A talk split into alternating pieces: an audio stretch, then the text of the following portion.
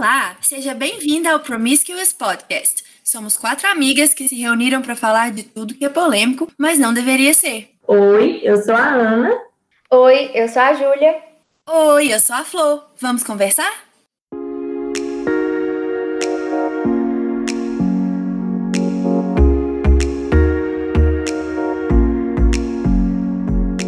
Não é novidade que nós, mulheres, conquistamos nosso lugar no mercado de trabalho. Apesar disso, ainda existem muitos desafios a serem enfrentados. Sexismo, assédio, diferença de salário, enfim, há muito a se discutir e refletir acerca do tema. Pensando nisso, hoje vamos começar uma nova série, O Lugar de Mulher. Nós vamos discutir o papel da mulher em diversas áreas, bem como as adversidades que são enfrentadas por nós nesses ambientes. Então, vamos começar com uma breve contextualização de como que a mulher entrou no mercado de trabalho. Teve duas, dois motivos, né? Duas motivações. Teve a necessidade de ter mais pessoas trabalhando, né?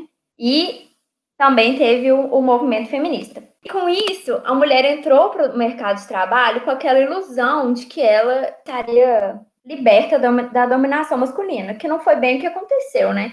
Libertou a mulher de várias é, formas, mas para realmente nos libertar dessa dominação masculina, a gente precisa se autossustentar. A dependência financeira, como as mulheres, na maioria das vezes, elas ganham menos que os homens, e desde a industrialização, né, que foi quando as mulheres começaram a trabalhar, foi assim, os salários das mulheres já eram menores, isso faz com que elas não sejam protagonistas dentro da casa delas e que elas não tenham liberdade financeira. Então, eu acho que elas se sentem presas, e aí talvez elas fiquem presas num relacionamento que é abusivo, talvez elas fiquem presas num relacionamento que elas já não gostam mais do marido, pelo simples fato de que ela sente que ela depende dele financeiramente. E a partir do momento que a mulher consegue ter o dinheiro dela e ela consegue entender que ela consegue se cuidar com aquele dinheiro, né, pagar as contas e suprir todas as, as suas necessidades, ela vai ter a sua liberdade. O dinheiro, não é que o dinheiro vai trazer esse sentimento, mas é porque traz a possibilidade dela conseguir sair, é, sair dessa dominação. Porque por mais que ela receba um salário bom, ainda mais quando envolve, tipo assim, família, filhos, né? É mais difícil dela conseguir desvincular de tudo que a faz sofrer por não ganhar tão bem quanto o homem.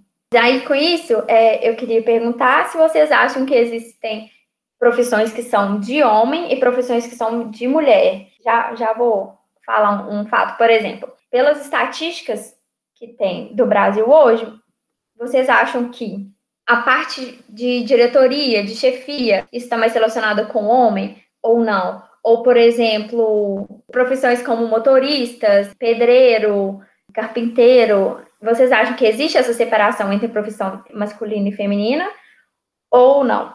Não! Não existe nada que seja de homem e nada que seja de mulher. Eu acho que isso vai desde o brinquedo das crianças até a profissão que a gente quer seguir. Mas a mulher, ela vem com uma cartilha, né? Desde que a gente nasce, do que a gente é boa e o que a gente pode fazer. Então, a gente é boa e a gente pode cozinhar, a gente é boa e a gente pode limpar, a gente é boa e a gente pode lavar, a gente é delicada, então serviços manuais é com a gente. E tudo que é um serviço mais bruto, mais pesado, são os homens que vão fazer, porque eles, como se dar uma faxina na casa fosse uma coisa muito pesada, né? Mas enfim, como se os homens fossem os mais preparados para essas questões. Mas a verdade é que a gente consegue fazer tudo como eles conseguem, do mesmo jeito que eles também conseguem fazer tudo que, teoricamente, é coisa de mulher. Coloca um homem para limpar uma casa, ele vai dar conta, assim, né? Não tem nada limitante. O, a, o gene que é diferente não vai fazer, não vai tirar uma habilidade do cara ou da mina de conseguir realizar aquele trampo. Até porque para arrumar a casa você não usa seu órgão sexual, não é mesmo? E nunca vi também ninguém trocando pneu com peru, né? Então. Pois é. Eu acho que não existe a profissão que é de mulher ou que é de homem. Existem os estudos para cada profissão. Então, cabe a pessoa se dedicar a estudar e a desenvolver as habilidades para aquela profissão. Para você ser motorista de ônibus, você tem que saber dirigir um ônibus. Então, vai fazer uma autoescola, sabe? Vai aprender a dirigir um ônibus. Bom, eu também concordo com, com a Ana para mim não existe uma profissão de homem ou de mulher, mas o que a gente vê na sociedade é que em tese existe, né? Então tem as profissões que são de mulher, professora de criança, de cuidados, mas claro, quando a gente está falando de profissões que a parte da profissão que geralmente paga menos é exercida pela mulher. Então assim, é importante que durante todo esse episódio, às vezes pode ser que alguém esteja escutando e pense: ah, mas eu sou professora, eu também sou. Mas eu sou enfermeira ou eu sou secretária, qual é o problema com isso? Não há problema nenhum com essas profissões. O, o que a gente quer discutir é o porquê que, em geral, essas profissões são vistas como profissões de mulher, como se a mulher tivesse uma coisa assim inata para profissões ou não só profissões, profissões, mas para coisas que exigem cuidado, mas eu não acho que seja uma coisa da nossa natureza, essa de, de cuidar. Me parece que é o que a gente desde pequena aprende. Então, desde pequena era brincar de boneca. Desde pequena é fazer comidinha. Tudo bem essas coisas também, brincava de tudo isso e adorava. Mas o ponto é que é como se fosse uma preparação desde a infância uhum. para o que você vai ser no futuro. Uhum. Então, desde a infância, a gente aprende que a gente é boa cuidando, que a gente é boa nesse tipo de coisa. E, aliás, nem, não é só que a gente é boa nesse, nesse tipo de coisa. A gente não, muitas vezes não tem oportunidade ou incentivo de conhecer um outro lado, sabe? Desenvolver então, outras habilidades, né?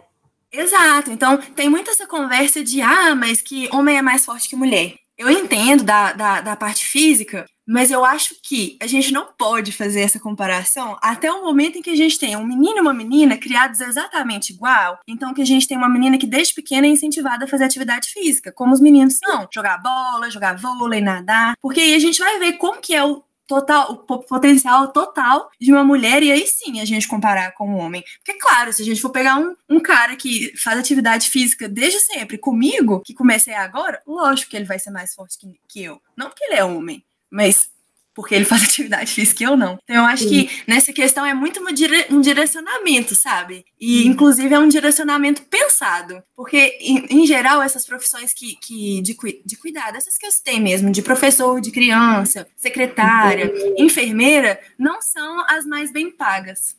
Uhum. Muito pelo contrário, né?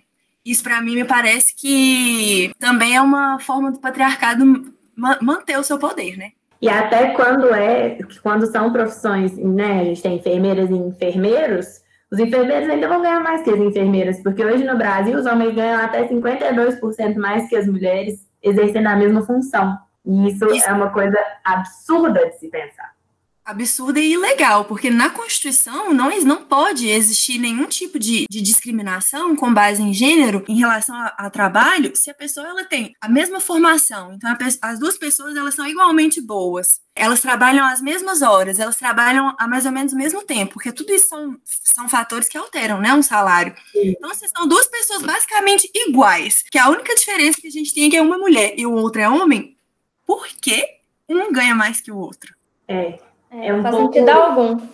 É muito absurdo a gente pensar que mulheres estudam mais que homens. Isso é um fato comprovado. Dentre todas as mulheres no Brasil, 30% delas têm pós-graduação, enquanto dentre de todos os homens no Brasil, 24% têm pós-graduação. E se a gente pega para ver o nível de desenvolvimento, as pessoas no mercado de trabalho, as mulheres estão, 66% das mulheres no mercado de trabalho estão em cargo de assistente ou auxiliar são cargos básicos, são cargos baixos, que você ganha menos. E 53% estão com cargo de analista, que está um pouquinho acima. Então, se a gente para para pensar onde estão essas mulheres pós-graduadas, que são muito mais que os homens, talvez elas estão exercendo um cargo que não seja compatível com o que ela tenha de currículo. E as mulheres geralmente não são estimuladas a crescer, né? Porque de todas essas profissões que vocês citaram, é, o que eu reparo é a mulher geralmente trabalha bem mais. Então, se ela está numa posição de secretária, ela vai trabalhar mais que o chefe dela, porque ela tem que organizar tudo. A enfermeira trabalha bem mais do que um médico. Ela tem que fazer tudo dentro de um hospital.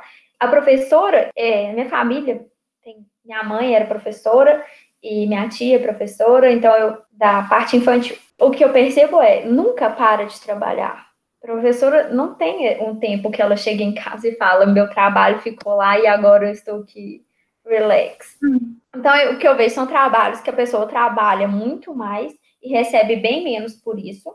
Além de que a mulher tem que se provar a cada instante. Então, se ela tá, pode ser, vamos, vamos tirar a parte agora desses, dessas profissões e pensar numa, numa posição que ela esteja acima, tipo num cargo de gerência, alguma coisa assim, em que ela tá na mesma posição que um homem, ela geralmente trabalha bem mais, porque ela tem que se provar, comprovar, né, a sua eficiência a todo momento, e mesmo assim ela vai ganhar menos do que o homem. Isso é completamente injusto e não, não faz sentido algum. Por mais que a empresa venha com aquele lindo papo de igualdade, não faz sentido algum na hora do pagamento fazer uma diferença apenas pelo sexo. Se fosse por competência, por algum fato de trabalho, ok. Mas não, não é o que acontece. O que acontece é só em relação ao sexo. E aí eu queria perguntar para vocês por que, que vocês acham que existe essa diferenciação de trabalho de homem e de mulher? Eu acho que tem muita, muita, muita, muita, muita relação com representatividade. Eu acho que durante toda essa série vai ser a palavra que a gente mais vai repetir em todos os episódios, porque não existe mulher fazendo as profissões de homens, entre aspas. Então, eu, eu desafio a vocês duas aqui, a você que está ouvindo a gente, por favor, se você souber, mande para a gente no nosso Instagram, arroba Podcast. Me conta uma mulher mecânica que você conhece. Mecânica, não de engenheira mecânica, porque vezes eu conheço porque eu fui na faculdade, porque se eu não tivesse feito faculdade também não conheceria, mas uma mulher mecânica que arruma um carro, que você chega com ela e fala, olha, meu motor fundiu. Aí ela vai falar, beleza, deixa eu resolver o seu problema. Eu não conheço a gente não tem representatividade, a gente não sabe que a gente pode ocupar esse lugar. Por exemplo, vamos pensar na representatividade, então, na, na mídia, na televisão, é, que geralmente não, acontece. Não, mas aí, quando coloca uma mulher se envolvida com a mecânica, geralmente, não sei se vocês, vão, vocês já repararam isso, tem, tem duas opções que você vê na mídia. Ou é uma mulher desleixada, tanana, tanana, isso, é isso. Ela tá marginalizada por entender de carro, e aí ela não é uma mulher por, por ela entender desse meio ou ela é totalmente sexualizada, relando em carros de tipo assim, hum. chave de roda na mão, entendeu? Tipo, acho que tem esses, esses dois meios. Aí não tem uma pessoa, uma, não tem um lugar que você olha e fala, ah, qualquer mulher pode ser isso. Eu tenho uma prima que ela mexe com cavalo, mas ela faz provas de cavalo. E aí ela, ela precisava carregar os cavalos dela na caminhonete, precisa puxar a carretinha, né? Que é onde que os cavalos ficam, para quem não sabe. Para puxar uma carretinha com cavalos em determinadas caminhonetes, dessas caminhonetes mais potentes, que é quase um caminhão, é preciso ter carteira de caminhão. O que, que a Marina fez? Foi na escola, fez a prova para tirar a carteira de caminhão. No dia que ela foi fazer a prova, ela era a única mulher e todos os outros eram homens. A Marina foi a única que tirou carteira naquela turma. Ela... Ai, minha aluna, minha aluna! Maravilhosa! Tapas na cara da sociedade. Exatamente. Se você para para pensar, tipo assim, não era para ela estar tá ali tirando carteira. Não era, tipo, aquele não era o lugar dela. Todos os outros caras, talvez eles vão ser caminhoneiros de verdade. A Marina não, ela tá só resolvendo um problema, né, dos cavalos dela. Mas ainda assim, o que a gente fala daquela questão de estudar e dedicar, tipo, a Marina teve que estudar e se dedicar e todo, tudo isso que ela foi ensinada na vida dela que para ela se destacar, para ela conseguir alguma coisa, ela tem que ir muito além. Ela foi muito além e conseguiu a carteira no lugar dos caras. Tipo assim, não no lugar, né? Mas no mesmo dia e os caras não conseguiram. Eu fico pensando, às vezes, tipo, quando eu penso, tipo assim, ai, não vou dar conta de fazer uma viagem de sete horas dirigindo. Aí depois eu falo, ah, vou sim, a Marina tirou até carteira de caminhão, vou dar conta de fazer uma coisa assim, sabe? é de motivação, isso é legal. Viu? Representatividade. É tudo. Por exemplo, homens são estimulados a várias profissões desde a infância. Tem um estudo que quando tem até uma certa idade, todas as crianças querem ser tudo. Então, elas querem ser presidente, diferente de sexo. Elas querem ser jogadoras, elas querem ser é, astronautas, elas querem ser tudo. Depois de uma certa idade, há uma diferenciação entre que mulheres, crianças, né, meninas, começam a escolher uma, uma dada profissão e os homens continuam com uma vasta, imensa possibilidades. Com sonhos, né, muito maiores. É, e aí começa, a mulher quer ser professora. Eu acho que toda menina passa uma época da sua vida que você é professora e que você está educando todos os seus brinquedos. Menino uhum. geralmente não tem isso. O menino tá lá no futebol, que ele vai ganhar milhões sendo jogador de futebol, e que ele vai ser presidente, que ele vai pisar na lua e tudo mais. Então eu acho que vem é que vem da criação de que você começa a limitar a menina desde muito cedo sobre os sonhos e o que ela pode ser, e também vem do preconceito. Então, se uma mulher fala que ela vai ser motorista de caminhão, é tipo, nossa, como assim? Você não é competente, mulher dirige mal e blá blá blá blá blá, sendo que eu acho que nada disso tem a ver, né? São pessoas, eu acho que tem a ver com, com habilidades pessoais do que a ver com, com gênero. Você me pergunta, ah, por que, que tem poucas mulheres dirigindo caminhão? Primeiro, porque ela não, não tem representatividade, ela não enxerga aquilo como uma opção, como não tem muitas mulheres, ela não enxerga isso como uma opção. E segundo, porque vão colocando obstáculos para ela. Então, tipo assim, ah, você não vai ser uma motorista de caminhão porque você é mulher, você dirige mal. Você não vai ser uma motorista de caminhão porque mulher não faz isso. Você não vai ser motorista de caminhão porque mulher não é aguenta tantas horas. É, você não vai conseguir resolver um problema mecânico do seu carro. Então, eu acho uhum. que, que são essas duas coisas. A criação, né, de que a gente é limitada, já começa limitando nossos sonhos do que a gente pode ser.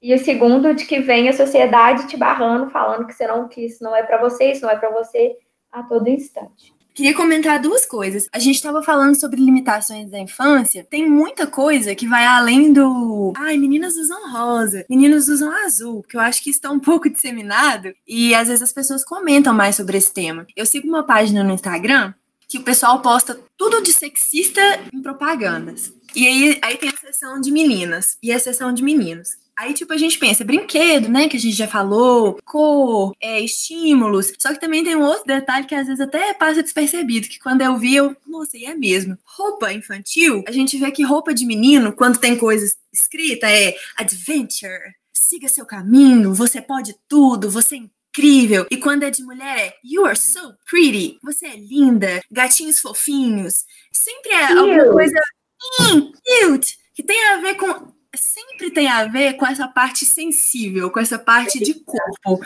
com essa parte de fora. E aí eu já vou até enganchar na pergunta que a Jus fez, porque embora eu também ache que eu acho, embora eu também ache que falta essa representatividade com toda certeza, depois que eu, que eu li o Mito da Beleza, gente, tudo agora tem a ver com isso para mim. E assim, até trabalho tem a ver com isso. Porque, assim, a mulher, ela é vista como uma força de trabalho mais dócil, com pouca ambição ou pouco instruída, que em geral se dá melhor quando tem um homem no, no, no comando. É como se o homem fosse bom para comandar e a mulher fosse boa para obedecer e seguir regras. Isso assim, a gente consegue ver em, várias, em vários âmbitos, né, em, em várias profissões, inclusive algumas que trabalham com, com beleza especialmente, mas eu acho que isso da, da, do nosso valor se dar na nossa aparência, isso assim, deturpa tudo, gente tudo, inclusive no trabalho. Porque se a gente é vista como algo bonito, decorativo, a nossa habilidade está nisso.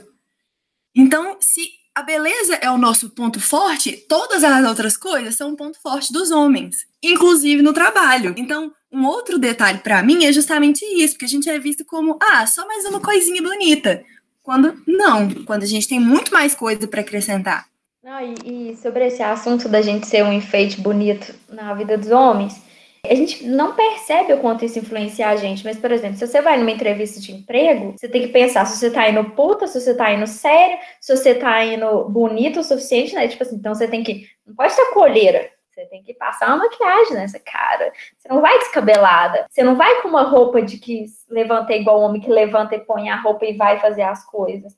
A mulher tem que pensar em tudo, então ela tem que pensar na roupa que ela vai sair de casa. Tem o, o documentário que a gente assistiu, que é Misrepresentation, que ele fala bastante disso no jornalismo, que é o assunto que ela, claro, entende mais.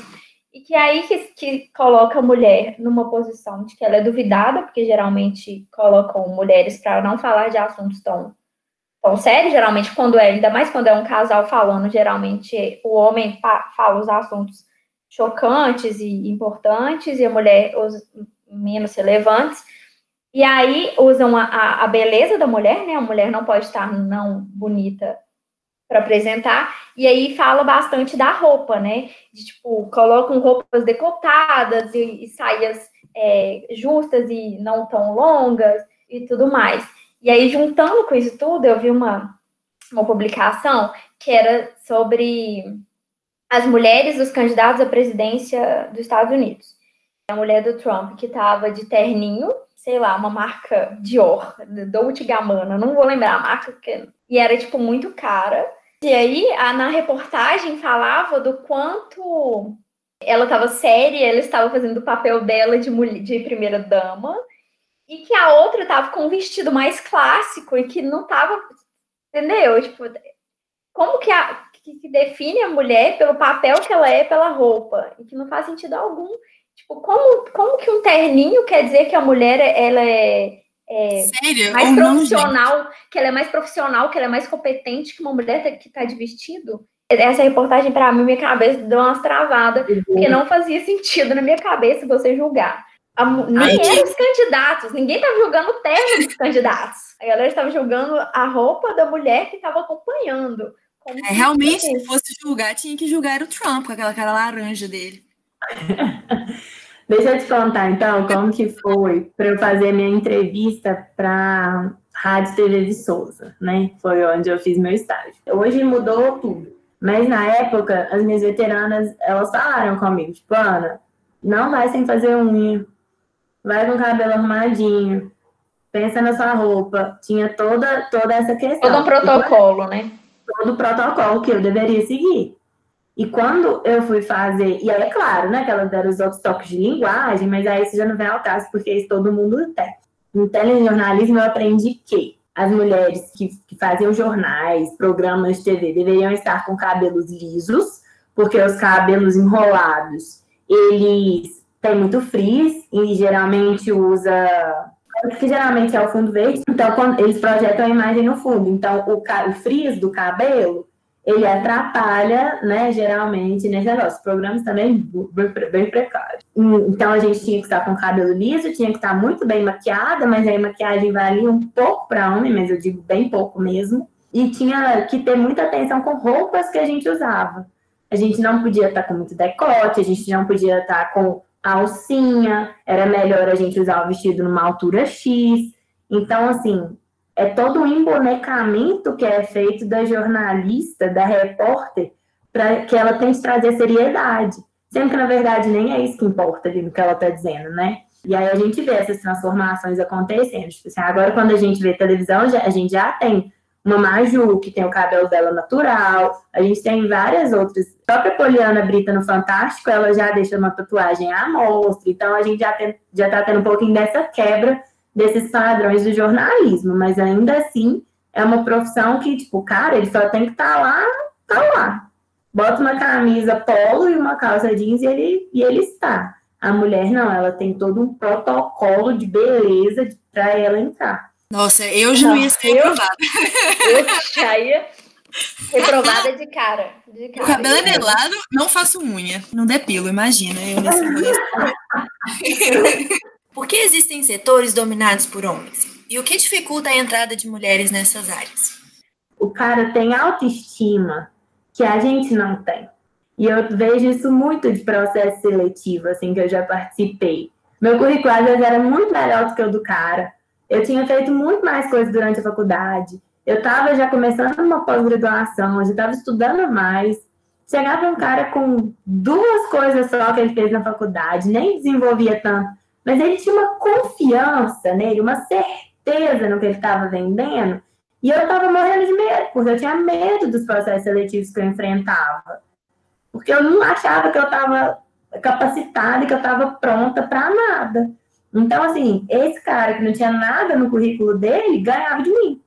Que estava super bem preparada didaticamente, curricularmente, mas eu não tinha a confiança que ele tem, porque o menino sempre é incentivado a ter a confiança e a gente nem tanto, assim, eu, eu- é óbvio, tá, gente, pelo amor de Deus, que existem mulheres que são muito mais confiantes que outras, que existem homens que são menos confiantes que outros, mas assim, por mais que, eu acho que é a questão da gente ter que se provar muito mais, sabe? Vou voltar no mito da beleza, porque embora a gente tenha assim mulheres confiantes, homens nem tanto, enfim, fora do- dos exemplos que a gente deu, na nossa criação, na nossa sociedade em geral, como a gente já comentou, o, no- o nosso valor está na nossa beleza. E isso, sim, isso influencia tanto, mas tanto, que a gente baseia a nossa autoestima nisso. Então a gente acha que o nosso valor está nisso. Então não importa se você é a mais qualificada, o que você está preocupada é com a sua, beleza. Então, assim, você chega, você chega na, na, entrevista, embora nesse, nesses exemplos que você tenha dado, você não estava falando necessariamente de, ah, eu estava bonita ou não estava. Mas isso não é naquele momento. Tipo, não é só no âmbito de trabalho. A nossa autoestima, ah, baseada na nossa aparência, não é só no âmbito de trabalho. Eu acho que nesse âmbito é só mais um reflexo, que às vezes a gente não para para refletir que a origem tá, na, tá nisso. Então aí a gente pensa, ah, eu, eu tenho que ser mais confiante. Sim, tem, mas como que você vai ser mais confiante se, se seu valor é na sua aparência? E sua aparência nunca, nunca vai estar boa o suficiente para a sociedade, porque a sociedade não quer isso. O patriarcado não quer isso. Então, nunca, você nunca vai ser boa o suficiente. O que a gente tem que, assim, aprender, o que é difícil, é trocar esse, esses valores, sabe? De que, ah, eu tenho que ser bonita, ah, eu tenho que, que estar com roupa tal. Mas, ao mesmo tempo, eu entendo a dificuldade, porque como, como assim você não ia ser contratada? As pessoas não são contratadas porque não estão com a unha pintada, gente. Que, sabe? E eu acho que uma outra, uma outra coisa assim, que dificulta a entrada de mulheres em áreas que são em geral dominadas por homens, é justamente a falta de variedade, a falta de mulheres nesses ambientes. É tipo um ciclo vicioso, sabe? Porque se você vai num lugar que tem ali homens e mulheres, é um espaço compartilhado, é um espaço de várias ideias, você sente melhor. Agora, você chega num ambiente que só tem homem você não se sente bem-vinda. A energia do lugar é diferente. E nem só, e nem só por, por pela questão do homem, pela própria diversidade, sabe? Me, me parece que espaços, assim, é, em que há um mix de pessoas, são espaços normalmente que são mais convidativos, que você se sente melhor, até porque você vê outras pessoas. Essa questão da representatividade sempre volta, né? E, assim, eu acho que um ambiente. A mulher, geralmente, ela tem que preocupar com muito mais coisas Tirando do âmbito de, de, pessoas, por exemplo. Existem pessoas mais tímidas e mais extrovertidas. Ok. Mas, por exemplo, num processo, geralmente, por mais que o cara seja tímido, ele vai só acordar, lidar com toda essa questão dele e ir. A mulher, ela tem que lidar com várias coisas, porque ela tem que pensar no jeito que ela vai falar, porque ela pode falar exatamente a mesma fala que um homem e que eles vão ajudar a julgar que ela está sendo arrogante, que ela está sendo, sei lá, prepotente, sei lá inventam mil coisas. Então, às vezes, você tá numa reunião tensa. E aí tá todo mundo conversando, e aí de repente, como tá todo mundo conversando, querendo falar, todo mundo começa a falar alto. E aí, se o homem tá falando alto, tipo, tá todo mundo ok. Se a mulher fala mais alto, ela é louca, ela tava histérica na reunião, ela tava. Tudo influencia no meio. Por exemplo, se você pega um chefe seu, homem, que ele é um pau no cu, e ele, ele é grosso e tudo mais, ele é seu chefe. Você vai chegar em casa e chorar as mágoas para quem convive com você, falando que ele é tudo isso, mas, mas é ok, ele é seu chefe. Aí se for no uma caso, mulher. No caso do julgamento é que ele é assertivo, né? É, julgamento é que ele é assim, entendeu? Essa é a forma de, de, de liderar a galera, é sendo pulso firme, né? O cara tá sendo grosso, estúpido, mas tá tudo bem. Aí agora, se for uma mulher Aí eles já julgam esse comportamento por ela ser mulher. Então, se ela tá estressada, ah, ela tá de TPM, ela tá de não sei o quê. E vários desses motivos que eu acho que é o que faz a mulher não chegar lá, entendeu? Porque se você colocar uma mulher forte, né, impõe e tudo mais, ela vai gerar, a insegurança que ela gera em homens pode ser negativa aos olhos de quem tá acima para escolher essa mulher, para colocar essa mulher na chefia. Então, por isso que às vezes você vai, se o, maioral lá vai escolher entre uma mulher e um homem, ele acaba escolhendo um homem pelo que ele vai gerar nas pessoas que estão abaixo, né? Que geralmente a maioria do, do mundo está predestinado a obedecer os homens, né? E não as mulheres. Então, às vezes, eu acho que isso que faz a mulher não chegar no ponto. Tem essa questão da TPM, que eles falam que mulheres não são produtivas, né? Em uma certa fase do mês, sendo que eu acho que a gente faz tudo que eles fazem sentindo dor, né? Tendo um, um processo interno, que para algumas é tranquilo, mas para outras é um processo bem, bem intenso. Então, acho que a gente consegue fazer tudo que os homens fazem ainda nesse período. E ainda tem o preconceito da mulher gerar uma vida, né? Ah, não vou colocar a mulher em tal cargo porque ela pode engravidar. Ou não contrato uma mulher porque ela sei lá, tá naquela. Tem, tem uma faixa etária que eles acham que a mulher vai engravidar, né? Tem sempre essa, porque, né? Ah, você não engravidou ainda, uhum. você não é mãe ainda. Então tem uma faixa que eles julgam que é a faixa etária de mulher ser mãe. E, é, e nessa faixa é a faixa que mulher não é contratada, porque tem licença de maternidade, então você vai pagar a pessoa não vai estar ali. Então tem todo esse preconceito que não tem para pai. Geralmente, em entrevistas, é, perguntas sutis ou não são feitas para saber se a mulher é mãe, para saber quantos filhos que tem e tudo mais. E no, no sentido da mãe, é no sentido de não querer ela porque ela tem uma, uma, dupla jornada, né? Ela vai chegar em casa, ela ainda tem que fazer outra coisa. E aí eles veem isso como negativo. E no caso do homem, é visto mais como, ah, o cara precisa ganhar mais porque ele precisa ser o provedor da família. Ele tem um monte de filho, ele precisa subir no emprego, ele precisa crescer, ele precisa chegar no topo porque ele precisa, né, manter a sua família bem.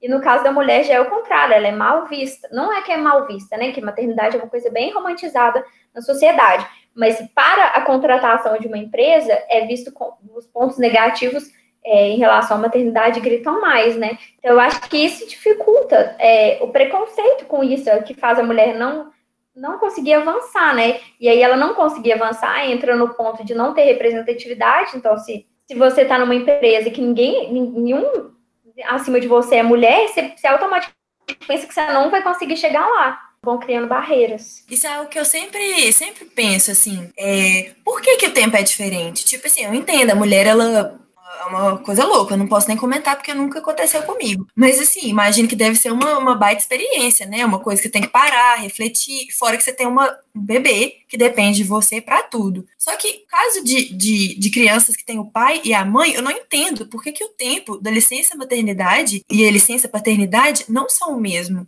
Porque eu acho que pai também poderia ficar, ou pelo menos ficar mais tempo. A licença paternidade para pais também é, assim, ridícula, gente. É muito pouco tempo. E eu acho que o que é importante é a participação, sim, do pai da, nos primeiros dias, sabe? Na, nos primeiros meses da criança. Então, eu me questiono em relação a isso também, que a licença paternidade deveria, sim, ser mais longa. Talvez não o mesmo tempo, mas não, não com uma diferença tão gritante, sabe? E eu digo até em relação ao pai participar da vida da criança e para a mãe também. Porque é, eu acho que tinha que ser o mesmo tempo. Não faz sentido para mim não ser o mesmo tempo, entendeu? Porque se fosse o mesmo tempo, provavelmente não teria esse preconceito na contratação de mulheres. Exato. E eu acho que tem que ser o mesmo tempo, porque o filho é dos dois, entendeu? Se for uma, a, a mulher decidir amamentar, né, e se tudo for possível, a criança já vai exigir mais da mãe, porque não tem como o pai fazer isso, né? é, fazer essa parte. Então, o pai, na minha percepção de pessoa, o pai tinha que estar lá para fazer todas as partes também. Então, o que que adianta, tipo, o cara ter, sei lá, é muito pouco, uns 10 dias, né, um trem assim? É porque, geralmente, romantizam só a parte da maternidade para mulher. Mas eu acho que um homem bacana que decide ser pai, ele deveria, ele deve querer participar de tudo, né? Então, tipo assim, de querer ver toda a evolução. Quando o bebê é muito pequeno, ele evolui muito rápido. Então, eu acho que o homem deveria querer ver toda essa evolução, participar de tudo. E para quem quer, deve ser dolorido você ter que voltar a trabalhar e não poder é, compartilhar desse, desse novo serzinho na sua casa. Aí vem tudo, é tudo, parece que é um planejamento certinho é do patriarcado. É um é. planejamento certinho do patriarcado para fazer com que para fazer com que o homem não fique em casa. Então, que aí vem todas as coisas sexistas jogadas na sua cara, de tipo, a mulher que tem que, que criar o filho, a mulher que faz tudo, né? A mulher que. E o homem tá ali só para jogar o dinheirinho. 30% de, das mulheres brasileiras já deixaram o mercado de trabalho para cuidar dos filhos, ao passo que 7% dos homens fizeram isso. A diferença é muito gritante, né? Se a gente para para para pensar que realmente a maternidade é um obstáculo na vida da mulher. Isso é uma coisa que eu penso muito e eu já vi acontecer por duas vezes em uma empresa de mulheres voltarem da licença maternidade, ficarem um tempinho trabalhando, e quando eu digo tempinho é no máximo um mês, e depois serem demitidas da empresa, mas com o argumento de ai, sair porque eu não aguento ficar longe do meu filho. Na verdade, todas essas ou todas essas mulheres, o, setor funcionou sem ela. Então, isso é um medo que eu tenho muito, porque eu tenho muita vontade de ser mãe e eu fico muito pensando, tipo assim, no mercado de trabalho, como que vai ser no dia que eu sair e for cuidar do meu filho, se a empresa vai ser uma empresa legal, de falar, velho, funcionou sem você, mas você é importante para funcionar melhor. Ou se vai falar assim, um beijo, gata, vai amamentar que é melhor que você e para nós é melhor sem você aqui, sabe? Uma coisa louca de pensar é que 45% das mulheres já voltaram com três meses só de licença maternidade, que é o mínimo, né? Se não me engano. 47% já abriram mão de novos cargos, e aí vai muito de encontro com isso, essa pergunta né, que a Florzinha fez, de dificultar a entrada das mulheres nessas áreas, porque ela sabia que esse cargo exigia muito mais da, capa né, da capacidade, do tempo, do que ela tinha para oferecer, e ela achava que ia ser difícil conciliar a vida dela profissional com a vida pessoal. E uma coisa que eu acho muito mais terrível de tudo é que 50% das mulheres que estão no mercado de trabalho, elas têm medo de conversar com seus chefes sobre coisas relacionadas à rotina de mães. Então, de pedir para sair mais cedo para levar um filho ao médico, ou de receber um telefonema da escola e ter que se ausentar porque o filho está passando mal, ou de qualquer outra coisa do tipo, né? Greve nas escolas e aí ter que ir para casa porque não tem ninguém para assistir o filho. É uma loucura, é um grande empecilho e eu acho que isso pesa é, só na conta da mulher, assim. Por mais que existam os pais, mas no final das contas isso é um ponto excludente da mulher no mercado de trabalho.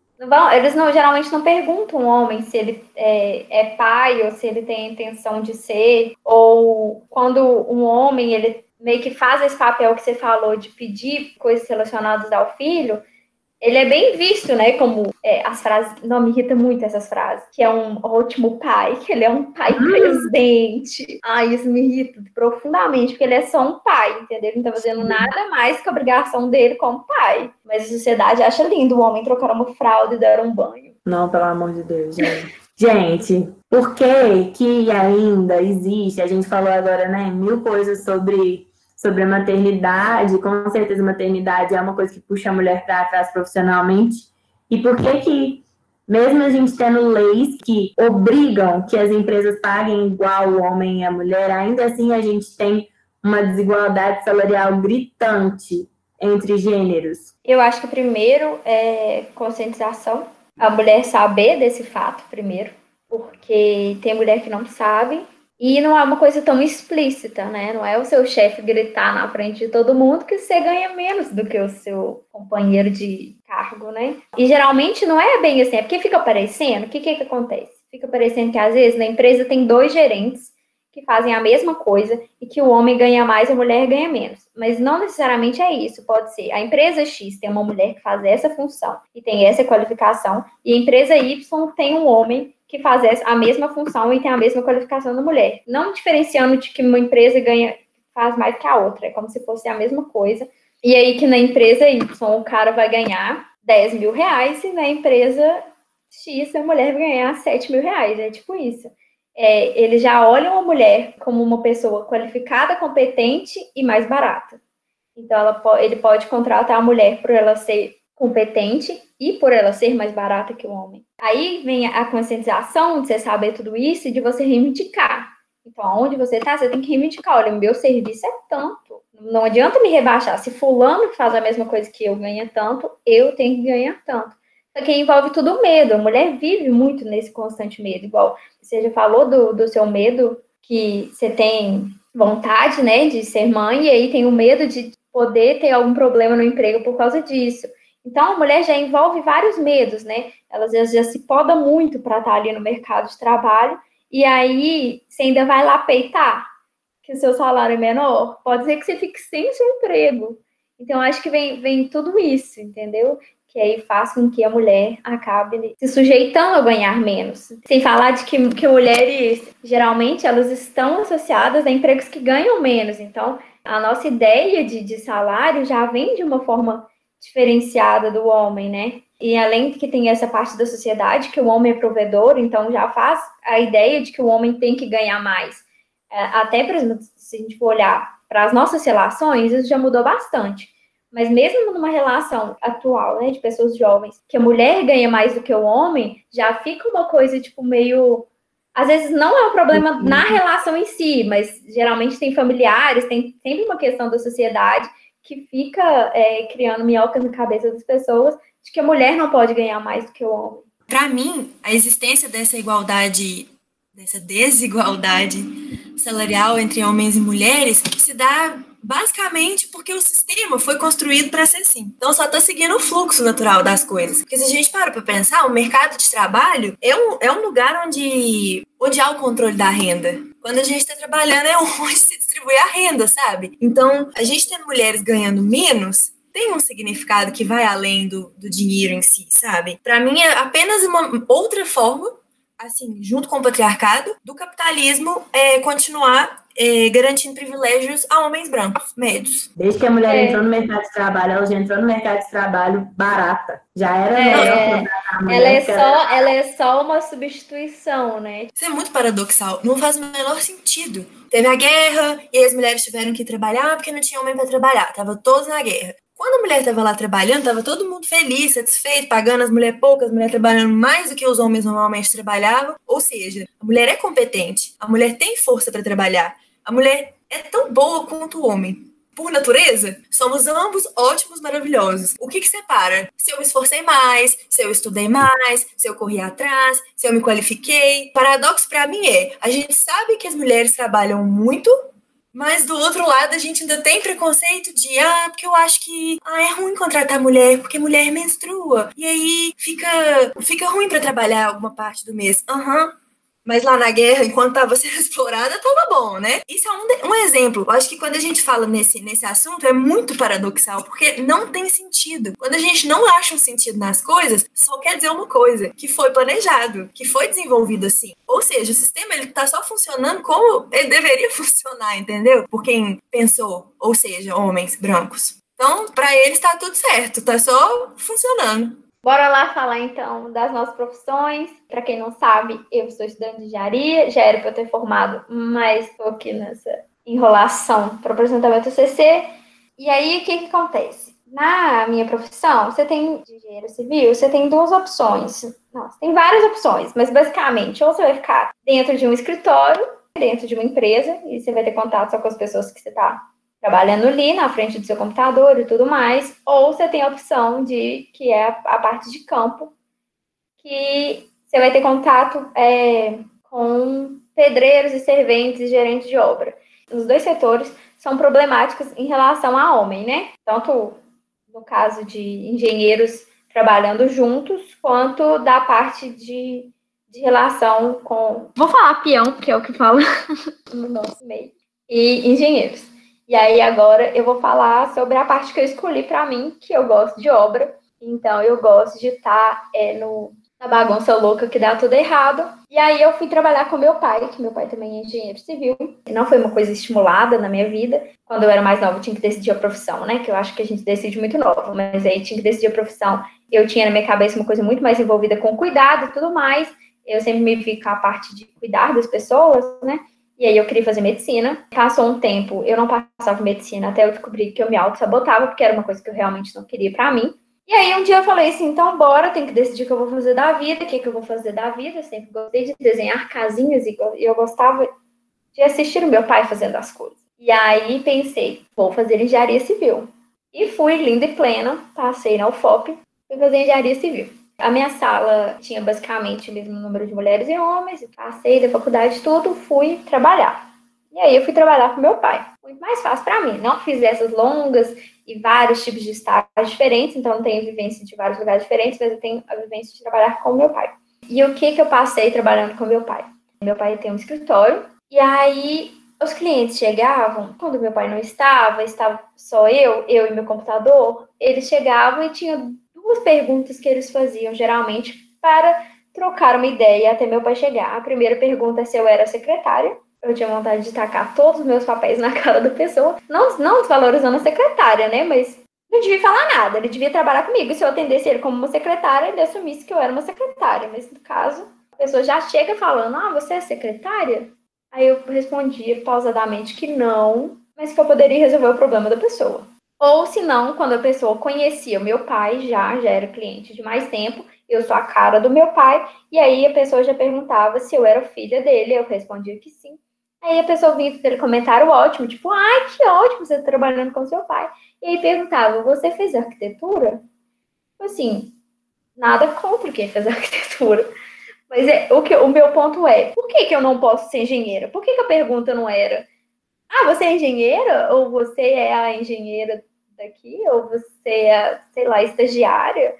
Era sempre, tipo assim, a pessoa sempre queria adivinhar onde, qual era o meu lugar em vez de me perguntar qual era o meu lugar. Isso me incomodava bastante. O, outro ponto que, das minhas experiências que eu já passei, de ir em obra, e aí, quando eu, eu acompanho obra, eu chego lá, eu nunca passei por nenhuma situação constrangedora. Todas as pessoas com quem eu trabalhei, né, pedreiro, servente, gerente de obra, cliente, nunca me desrespeitaram enquanto mulher, assim, de assédio e tudo mais. Mas o que eu senti foi que eu não tinha credibilidade para nada. Além de ser mulher, eu ainda era jovem. Então era assim: se eu fizesse algum comentário, a pessoa ficava me olhando como se eu não soubesse nada, como se eu estudei cinco anos para nada, olhava para mim com uma cara de tipo assim: ah, tá bom, e fazia a pergunta pro meu pai. E eu ficava olhando, cara, eu acabei de te falar. E eu não acho que isso seja só por eu ser nova. Eu acho que se fosse um homem, eles escutariam mais. Lógico que no, no, no meu setor tem vários, várias coisas disso, né? Que a sociedade acha que engenheiro não serve para nada, que o pedreiro é bem melhor que se contratar um engenheiro. E aí acaba que desmoraliza, né, a, a presença do engenheiro ali. Mas eu acho que por ser mulher, é como se minha palavra não valesse de nada. É como se o meu estudo fosse diferente de um homem, só por eu ser mulher, que a pessoa não pode acreditar no que eu tô falando, que tá errado. Essas coisas são as que me machucaram mais até então. Eu sou formada em Direito, atualmente eu estudo Letras e dou aula de inglês, um pouco eclética. Assim, no, no meu ambiente do, de trabalho que eu estou atualmente, eu nunca passei por nenhum tipo de assédio moral, sexual ou sexismo, assim, de forma alguma. Mas, assim, no direito, assim, a época que eu fazia faculdade e que eu fazia estágio, eu também nunca sofri diretamente. Mas o que eu observava era no, no ambiente em si. Eu trabalhava com um juiz homem. A maioria dos juízes são homens. E, assim, na minha faculdade, na minha sala, dava para contar nos dedos, sei lá, 10 homens. Isso, assim, chutando alto. Então, são coisas que não fazem muito sentido. E isso eu já, já me questionava na época. E, eu observava também que os professores que a gente tinha, professores universitários, a maior parte eram homens. E queria até fazer um, um comentário, sem querer, querer puxar para o meu lado, mas a gente também teve professoras mulheres e elas são, assim, o destaque para mim se eu tiver que citar quem foram os, os, bons ou os bons professores na faculdade, eu diria as minhas professoras, porque assim, elas eram espetaculares e eram poucas. Então, eu, eu via essa diferença. Um outro detalhe é que na época eu gostava, eu ainda gosto, é a área que eu mais gosto direito, que é a área criminal. Então, quando se fala de crime e uma mulher advogada trabalhando no crime, eu nunca tive a experiência de trabalhar, mas pelas minhas amigas, né, que trabalham, trabalham na área e pela, pela experiência de, de vivência mesmo das advogadas na área criminal, eu observo que tem um certo, digamos, preconceito por ser mulher para essa área, por ser considerada uma área mais pesada, que de fato é, né? Se lidar com crime, coisas tristes todo dia não é fácil. Mas se era uma mulher trabalhando nesse cargo, tinha uma dúvida de, de competência, sabe? Se realmente daria conta da, daquilo. Assim, eu tenho, tive sorte de nunca ter sofrido nenhum tipo de assédio, sexismo em relação ao trabalho, mas eu já observei à minha volta que o mercado não é, não é justo. Que sim, há diferenças gritantes. Assim, é só realmente a gente parar e. Hum, vamos observar isso aqui. O que está acontecendo? Eu sou formada em jornalismo, eu não trabalho com jornalismo, eu trabalhei com jornalismo só quando eu formei mesmo, só na faculdade, depois eu vim nas outras esferas da comunicação. E assim, eu sou uma pessoa muito comunicativa e eu sou um pouco atrevida. Então, eu nunca passei por situações que, que eu senti que a pessoa estava me sediando, que eu senti que a pessoa estava me menosprezando por uma coisa ou outra, porque eu sempre bati de frente, eu sempre enfrentei. Então, já fui dentro de delegacia, já fui em greve de correio, já, já fui em beira de campo de futebol, já falei só com pessoa que era engenheira, já falei com um tanto de babamba da economia de Viçosa. Já fiz muita coisa já conversei com muita gente, já enfrentei muitas pessoas e eu sempre tento chegar com muita firmeza para a pessoa para me respeitar, sabe? Mas eu sempre fui muito bem tapada. Eu nunca fui, nunca vou de decote, né? Nunca fui de decote, sempre de calça comprida, sempre de sapato fechado. Então, assim, eu sempre me moldei também para querer chegar num lugar e ser respeitada, sabe? No mercado de trabalho, a maioria das pessoas que eu trabalhei foram mulheres, assim. Eu já tive, eu já tive assédio moral por duas chefes minhas. Uma me destruiu muito psicologicamente, a outra eu já estava um pouco mais calibrada, mas ainda assim foi muito ruim lidar com isso. E eu tinha medo. A primeira eu tinha medo de falar porque eu era muito insegura, mas a segunda eu tinha muito medo de falar com os meus os superiores a ela, porque primeiro eram homens e eu tinha medo deles acharem que era rixinha de mulher e que eu tava, né, que eu ia falar mal dela e não que eu ia realmente falar do problema que estava acontecendo comigo. E eu também não sentia liberdade, né, dentro da empresa para eu não achava que ia adiantar eu falar e realmente não adianta. Mas eu trabalhei num lugar em que um cara foi demitido por assédio sexual no trabalho. E ele foi denunciado por mulheres e ele foi demitido no mesmo momento que as mulheres denunciaram. Também dá uma certa uma certa credibilidade, eu acho, para a empresa, me fez me sentir mais confortável estando lá e sabendo que se eu falasse, eu conseguiria ser ouvida. Mais segura, né? Mulheres, é, mas precisaram de cinco mulheres se juntarem para conseguir ter força e chegar e falar da situação que as, as cinco viveram sobre, do mesmo cara. E às vezes eu paro para pensar que se fosse uma só, teria tido toda essa força, sabe? Mas ainda assim, é, o mercado de, de comunicação é um mercado muito agressivo, é um mercado que tem muito esquerdomacho, e é um mercado que a gente tem que ter muita atenção, assim, muito pé atrás, tem que tomar muito cuidado com as coisas que a gente fala, com as coisas que a gente vê, com quem a gente vai beber o chopp no final do expediente, sabe? Acho que em todo lugar, na verdade, né? A gente vai enfrentar isso, somos mulheres, somos vistas como frágeis, então temos que ser mais fortes e mostrar somos. E a gente tem que enfrentar, eu acho, tudo de cabeça erguida, observar muito o ambiente que a gente está é, entrando, quem são as pessoas que estão ali,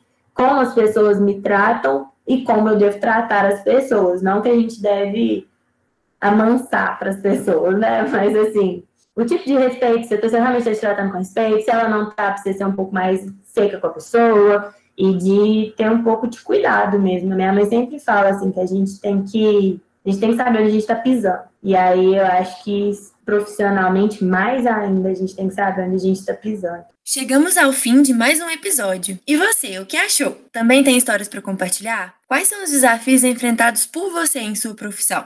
Conta pra gente no nosso Instagram, é promiscuouspodcast. Um grande beijo das suas amigas. Até a próxima!